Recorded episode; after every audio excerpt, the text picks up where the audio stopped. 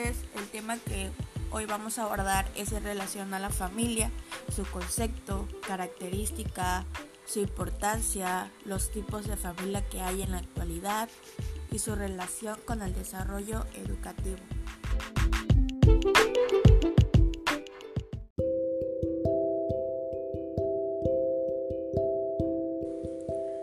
Existe un sinfín de conceptos sobre esta palabra. Uno de ellos es que la familia es un grupo de personas unidas por el parentesco. Esta unión se puede conformar por vínculos consanguíneos, que son aquellos que comparten sangre por tener algún pariente común. También está el vínculo constituido, que es el matrimonio o la adopción. Según Spencer, la familia tiene la función de cohesionar a los propios integrantes y a todos aquellos que pertenecen a la misma colectividad. Esto tiene como principal encargo la procreación y el aseguramiento de las condiciones mínimas de existencia de los hijos hasta que se pueden volver autosuficientes y puedan contribuir a la familia. La familia pues está constituida por los parientes, es decir, aquellas personas que por cuestiones de consanguinidad, afinidad, adopción u otras razones hayan sido acogidas como miembros de esa colectividad. La familia es la organización social más importante para el hombre. El pertenecer a una agrupación de este tipo es vital en el desarrollo psicológico y social del individuo. Independientemente de la forma o estructura que tenga cada familia, es fundamental que funcione como espacio de ayuda, comprensión y comunicación para el desarrollo del potencial y las habilidades de los miembros. Como sabemos, pues el concepto de familia ha ido sufriendo transformaciones conforme a los cambios en la sociedad, según las costumbres, las culturas, la religión y el derecho de cada país. Durante mucho tiempo se definió como familia al grupo de personas conformadas. En este caso, pues es el tipo de familia que se podría decir que es el modelo, que es la familia nuclear, que está conformada por un padre y una madre y los hijos que nacen a raíz de esta relación. Sin embargo, esa clasificación ha quedado desactualizada a los tiempos modernos, ya que, como sabemos, pues actualmente existen varios modelos de familia. Hoy la familia se entiende ampliamente como el ámbito donde el individuo se siente cuidado sin necesidad de tener vínculos o relación de parentesco directa. Esto se puede dar en diferentes niveles, ya que lleva a que no todas las personas que conforman una familia pues tengan el mismo tipo de relación o la misma cercanía. La familia es uno de los sistemas que más cambios ha sufrido a lo largo de la historia en nuestra sociedad debido a factores históricos, los que acabo de mencionar, los sociales, los económicos, estos cambios han propiciado numerosos estudios cuyos objetos es el definir qué es familia y los diferentes tipos que encontramos en la sociedad. Esto hace diferentes estudios que se basan en el contexto económico, demográfico, en el comportamiento antropológico de las familias, que está el número de sus componentes, y la mayoría de estos estudios coincide que estos tipos de familia pues más abundan en la actualidad porque son surgidas por cambios económicos, demográficos e históricos. Bueno, los tipos de familia que hay está que la que se podría decir que es la que va en primera, que es el modelo, que es la familia nuclear, como ya bien lo he mencionado, que está compuesta por un hombre y una mujer con o sin hijos la segunda es la familia extensa. Este tipo de familia integra además otros parientes consanguíneos como abuelos, tíos o primos. Está la familia monoparental. Esta familia está compuesta por un único progenitor, bien sea la madre o el padre, y uno o varios hijos.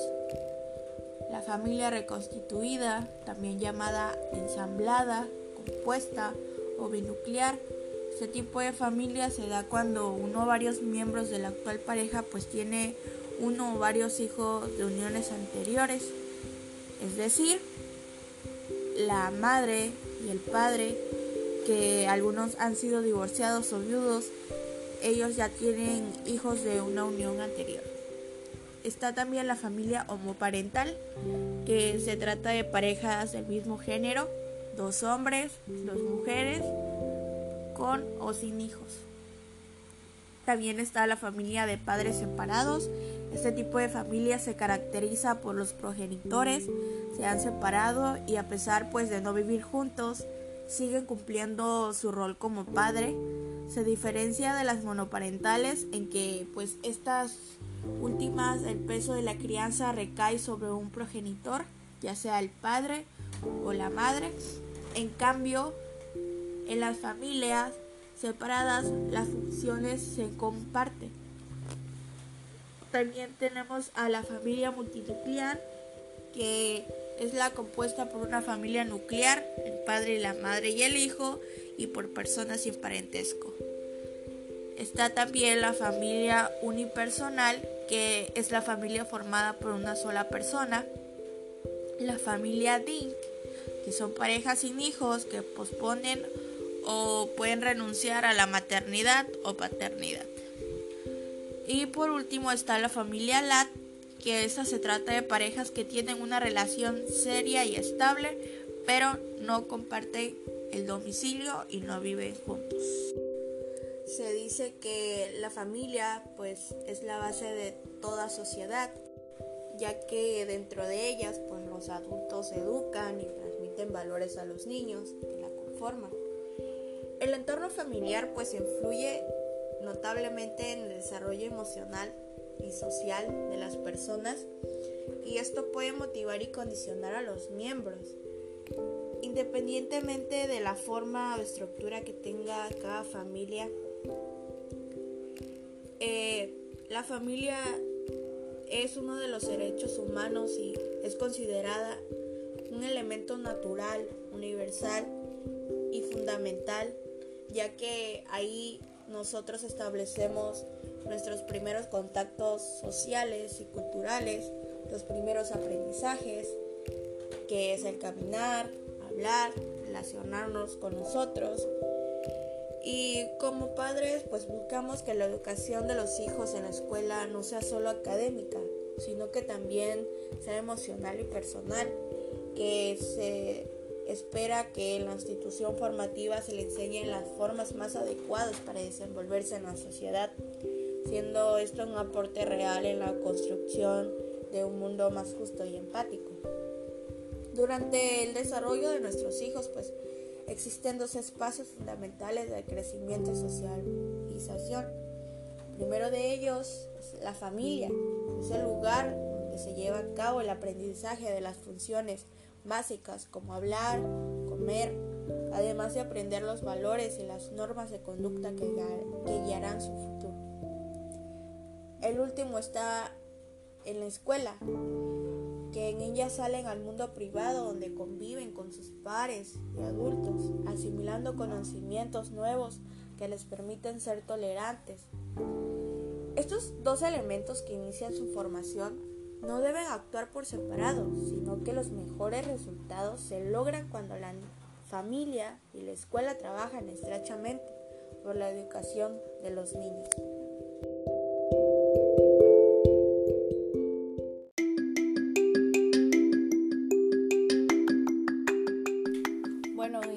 Cerrar, eh, puedo decir que para mí la familia pues es el conjunto de personas en donde vives con las que puedes o no puedes compartir un lazo sanguíneo y son personas que confían en ti, tú en ellas y por medio de eso pues crean un hogar.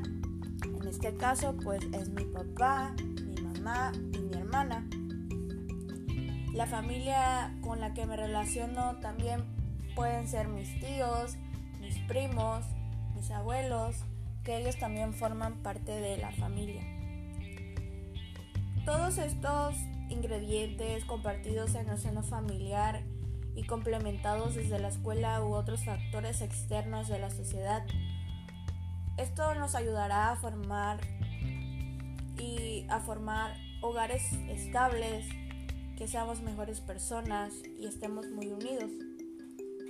Eh, como sabemos, pues ahorita los tipos de familia pues se pueden combinar por diferentes tipologías y así surgiendo como por ejemplo las monoparentales extensas, pues es decir, un progenitor con uno o varios hijos y otras personas con parentesco, ya sean abuelos, tíos y primos.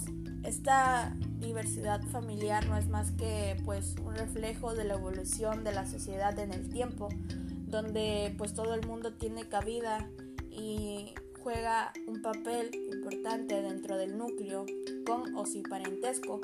Además, pues confirma que lo que se ha conocido tradicionalmente como familia nuclear o familia normal, pues ha dejado de existir y ahora lo normal pues es la diversidad que hace cada familia sea única, especial y diferente.